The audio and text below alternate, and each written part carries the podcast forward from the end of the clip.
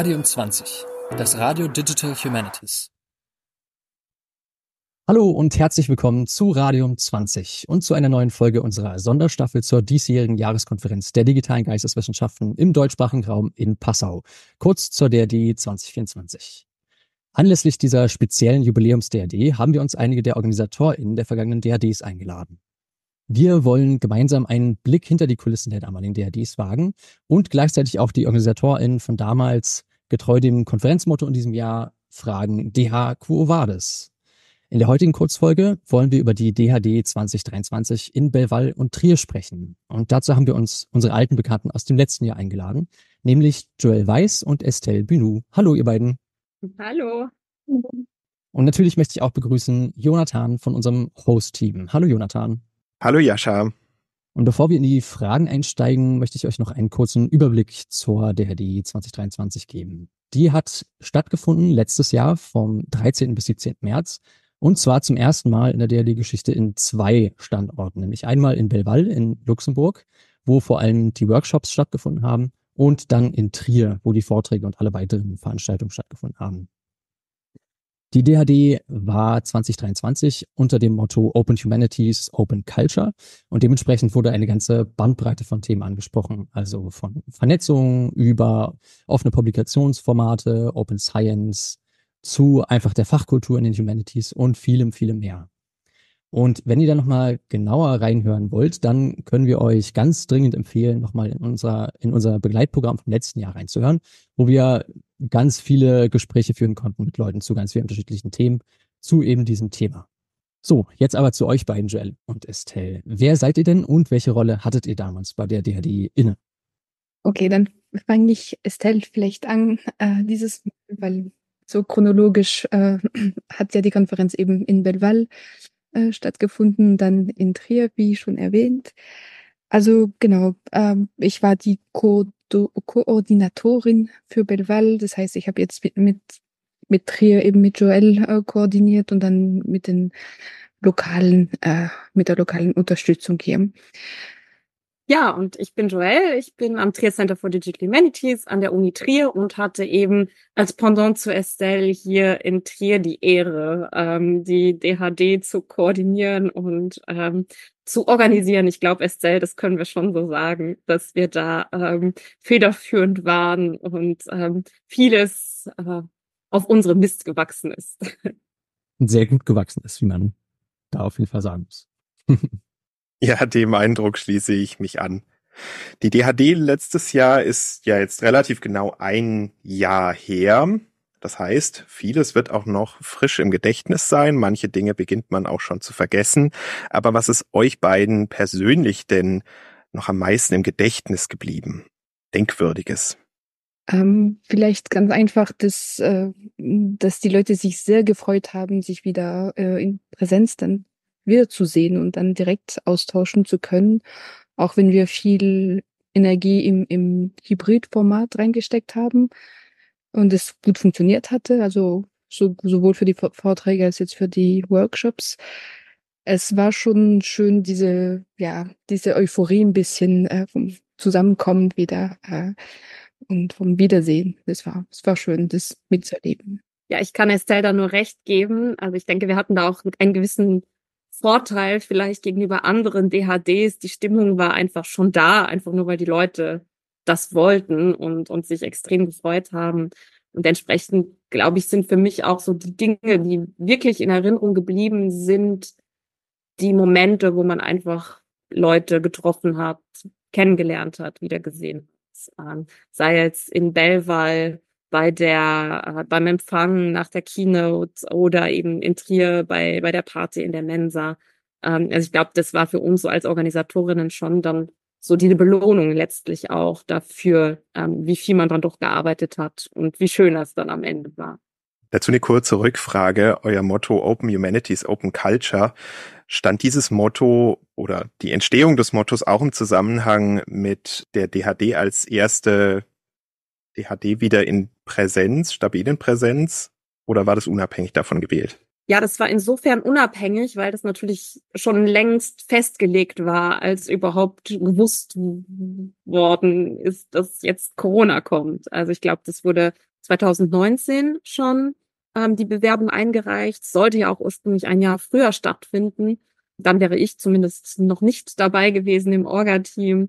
Und so hat sich dann ergeben, dass das irgendwie zufällig ganz schön passend war. Aber der Grundgedanke des Mottos war, glaube ich, viel mehr diese erste grenzüberschreitende DHD zu organisieren. Also da kam eben diese Offenheit, diese Grenzenlosigkeit als Idee her.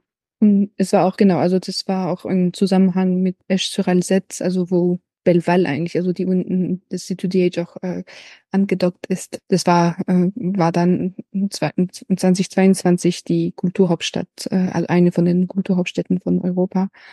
Und es sollte halt auch in, in diesem Zusammenhang stattfinden.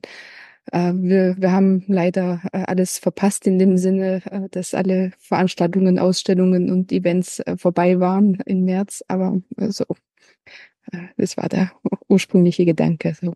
Was würdet ihr denn sagen, hat rückblickend sehr gut funktioniert? Alles hat gut funktioniert.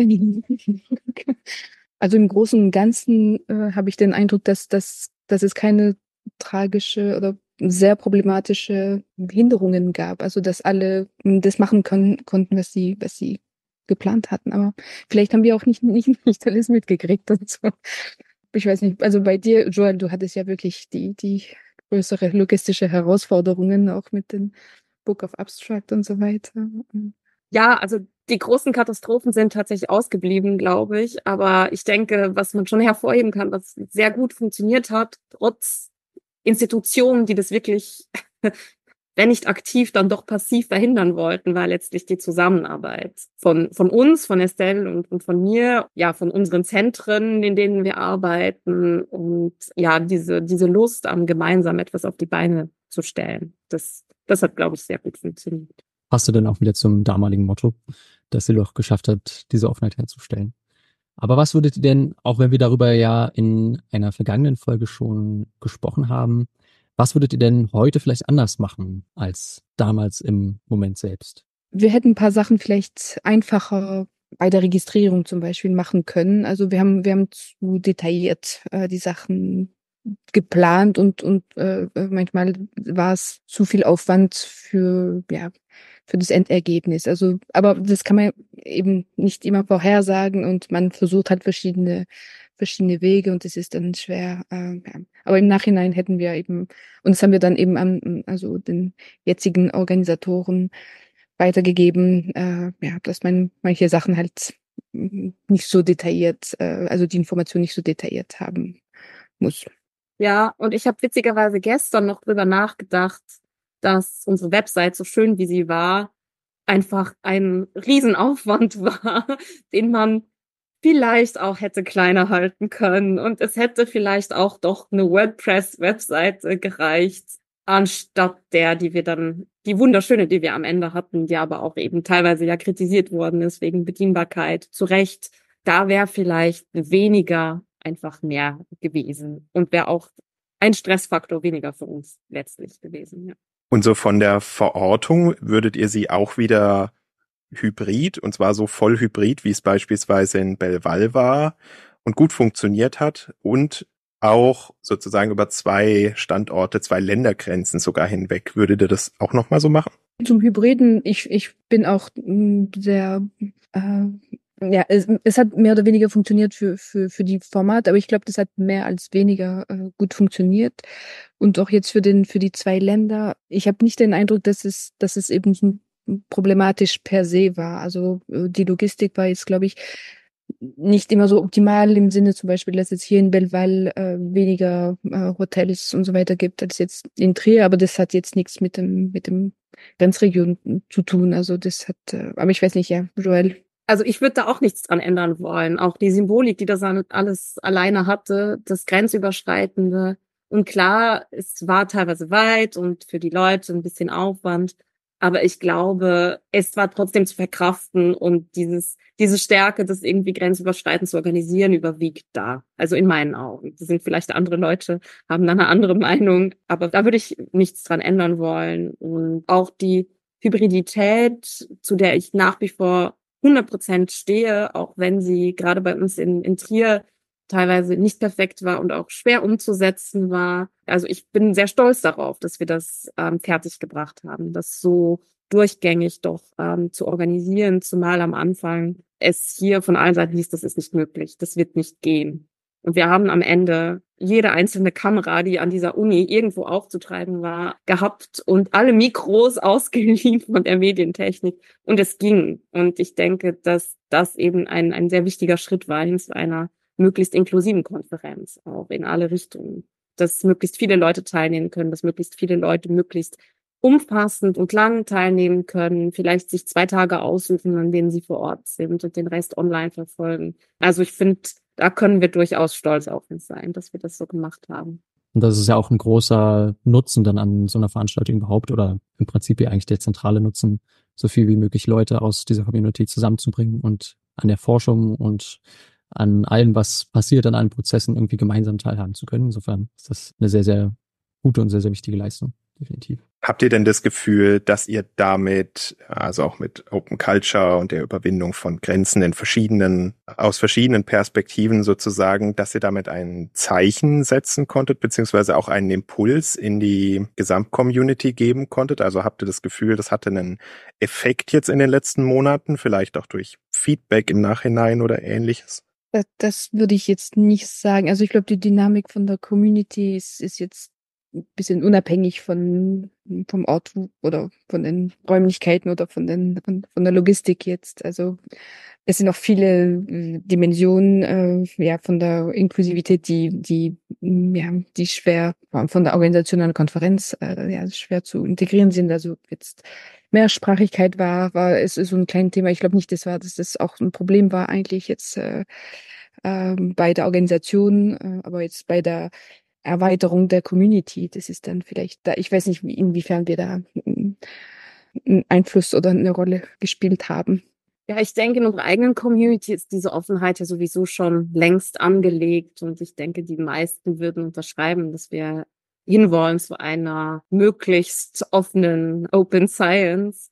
Was ich hier an der Uni vielleicht ein bisschen bemerke, ist, dass dieses Thema uniweit bisschen mehr äh, Aufmerksamkeit auch bekommen hat und dass wir uns als Zentrum eben auch damit positionieren können, eben mit diesem, wir versuchen, diese, diesen Gedanken von Open Science zu pushen. Ich denke daran, dass Christoph Schöch zum Beispiel hier bei der jährlichen Graduiertenkonferenz die Keynote dann gehalten hat, eben zu genau diesem Thema, so dass man das dann auch wirklich in andere Disziplinen ausbreiten kann. Inwiefern das jetzt wirklich mit der DHD zu tun hat, ist ist vielleicht eine andere Frage, aber ich denke schon, dass dieses, dieses Aufmerksammachen ähm, für das Thema auch ein Potenzial der Konferenzen auf jeden Fall ist. Ja, das ist, glaube ich, schon auch schwierig, das an so einzelnen Events festzustellen, aber ähm, der Hinweis darauf, dass es auch in Institutionen Wellen schlägt, finde ich ja schon auch bemerkenswert. Genau, und wenn wir aber nun an die Zukunft denken, jetzt ist es ja die zehnte beziehungsweise elfte DHD-Konferenz, die wir haben. Was würdet ihr denn sagen? Wo gehen denn die Digital Humanities hin im deutschsprachigen Raum? Das ist eine schwierige Frage, finde ich. Äh, es ist äh, ja insbesondere ohne nochmal diese äh, KI-Klischees nochmal bedienen zu wollen. Äh, ja, wäre mir wirklich schwierig vorauszusetzen. Aber ich bin da sehr gespannt zu sehen, was äh, was die Leute daraus machen, ist, also diese KI-Thematik ist zum Beispiel ja auch natürlich ähm, vertreten im Programm und also mal sehen, was tatsächlich äh, daraus kommt. Ansonsten ähm, keine tatsächliche Antwort dazu. Ja, das ist, ist wirklich eine schwierige Frage und vielleicht können wir das auch bei der Konferenz dann noch ähm, vertiefen, hoffentlich. Ich finde es ganz interessant. Ich habe jetzt erst vor kurzem eine Masterarbeit betreut zur Auswertung der ähm, DHD Konferenz-Abstracts der letzten zehn Jahre. Und die äh, Kollegin, die die Masterarbeit geschrieben hat, hat so ein bisschen die Frage aufgeworfen, sind die, Age eine Disziplin und werden sie eine Disziplin bleiben? Und ohne dass sie das irgendwie gewertet hat, ist sie zu dem Schluss gekommen, dass sie eher glaubt, nach soziologischen Theorien, dass die Age keine eigene Disziplin sein werden oder bleiben werden und dass das wieder so ein Zurück in die Herkunftsdisziplinen gibt, die natürlich davon profitieren, von diesem, dieser Idee der Interdisziplinarität und auch den Methoden, die natürlich in den letzten Jahren etabliert wurden und auch gerade noch werden. Die Reflexion über Digitalität, über solche Dinge wie eben KI, aber dass sie schon so aus, aus so einer soziologischen Perspektive her doch eher meint, dass es mehr und mehr wieder in die Fächer zurückgeht was ich ehrlich gesagt auch nicht schlecht finde und was ja auch gar nicht heißt, dass wir uns als Community of Practice nicht doch immer noch und unbedingt sollten irgendwie äh, auf Tagungen treffen. Das soll in keinster Weise irgendwie pessimistisch oder so klingen, sondern eher optimistisch und sagen, wir müssen auch unsere Stimmen da in den Ursprungsdisziplinen vielleicht einfach verstärken und lauter werden und sagen, es gibt uns und wir wollen mitmachen und steuern und, und irgendwo hintreiben, alle zusammen. Würdet ihr denn sagen, dass ihr eine Tendenz in die eine oder andere Richtung schon bemerkt? Also entweder in die mehr wieder auf die einzelnen Disziplinen ausgerichtete Richtung oder doch irgendwie ein Verstärken, also Ansätze von einer Verstärkung von dieser Community? Vielleicht was, was ein bisschen bei der Gestaltung vom Programm, äh, von den Sessions ein bisschen auf, auf, aufgefallen ist, ist das äh, Entstehen von oder das ja, mehr Sichtbarkeit bekommen, so manche äh, Sonderbereiche vielleicht oder neuere Bereiche von der von der von der DH-Community. Also jetzt werden die Theaterwissenschaften, die jetzt mehr anwesend waren dieses Jahr als als vorige vorigere Jahre, mein Eindruck nach. Die Musik war immer immer dabei, aber jetzt scheint ein bisschen mehr in diesem Bereich zu passieren. Also vielleicht auch wenn wenn manche klassischen Themen oder Bereiche immer noch dominant bleiben, was also auch verständlich und gut und normal ist, sieht man vielleicht ja ein bisschen mehr Vielfalt ähm, in den Quellen, in den Methoden oder in den, den, ja, den Bereichen. Ja, ich würde das genauso unterschreiben. Also ich glaube, diese Beobachtung, dass so Sub-Communities entstehen, die enger dann eben auch wieder disziplinär zusammenarbeiten. Das ist schon relativ deutlich jetzt geworden, auch bei den Einreichungen andere Communities wie vielleicht die HistorikerInnen, die sich wieder ein bisschen mehr aus diesem Gesamt-DH-Kontext herausziehen. Und, und ich meine, Estelle und ich, wir können das bezeugen, weil wir beide eben äh, irgendwie in beiden, also sowohl DHD als auch digitale Geschichtswissenschaften aktiv sind, dass sich hier so eine Tendenz es gibt, dass sich so kleinere Grüppchen wieder bilden oder vielleicht auch immer schon da waren, aber jetzt gibt auch so viel so viele Tagungen, so viele Konferenzen zu dem Thema mittlerweile, dass man dann auch mehr auswählen muss und vielleicht dann doch wieder mehr nur zu den Historikern geht. Ähm, ich weiß es nicht. Es wird auch spannend sein, wie sich das jetzt dann bei den nächsten DHDs ähm, entwickelt. Vielleicht ist das 2025 schon wieder ein ganz anderes Bild als jetzt 24. Wir nähern uns jetzt langsam dem Ende der Folge. Habt ihr denn noch irgendetwas, das ihr unbedingt noch loswerden möchtet? Na, dass es in Passau dann schön wird, auch wenn es wahrscheinlich ähm, also ein bisschen früher stattfindet als als jetzt ein bisschen vielleicht ein kälter oder äh, ja wetterbedingt jetzt nicht so äh, äh, frühlingsmäßig sein wird, aber ja, das ist äh, das ist eine schöne Tagung dann dann dort wird. Ich glaube auch, wir freuen uns und wollen euch aber auch nochmal ganz herzlich danken für die Begleitung aller DHDs hoffentlich in Zukunft und auch der vergangenen DHD und dieser tollen Rückschau jetzt. Und wir freuen uns, das Ergebnis zu hören. Ja, wir freuen uns auch schon sehr und vielen lieben Dank für die netten Worte. Und überhaupt vielen lieben Dank, dass ihr auch hergekommen seid nochmal und uns nochmal äh, so viel von eurer Zeit beschenkt habt, um die DHD 2023 nochmal zu besprechen. Wir freuen uns, dass ihr da wart und wir freuen uns auch, euch dann wieder zu sehen auf der DHD in Passau. Und herzlichen Dank natürlich auch an dich, Jonathan, dass du mit dabei warst. Vielen Dank auch an dich und natürlich auch an äh, dich, Joel und Estelle von meiner Seite aus. Und vielen Dank natürlich auch an unsere ZuhörerInnen da draußen. Schön, dass ihr zugehört habt. Wir freuen uns wahnsinnig, euch schon sehr, sehr bald bei der DHD 2024 zu sehen. Schaut auch gerne nochmal auf die Webseite der DHD und die ihr auch in den Shownotes findet für mehr Infos zu unserem Begleitprogramm. Wir planen auch wie das letzte Mal wieder einige Eindrücke zu sammeln, gemeinsam mit euch von der DHD und Gespräche zu führen und alles mögliche weitere. Wie gesagt, schaut einfach nach, um euch da zu informieren. Und im Zweifelsfall könnt ihr auch einfach natürlich Hallo sagen und uns ansprechen auf der DHD, zum Beispiel auf der Poster-Session, wo wir auch ein Poster zu Radium 20 und ja, allem drumherum, den Gesprächen, die wir geführt haben und den Ausblicken auf die, die Age, die dann Thema waren, beitragen. Gut, damit bleibt mir nur noch zu sagen, vielen herzlichen Dank und alles Gute und bleibt radioaktiv. Tschüss, Dankeschön. Ciao. Ciao.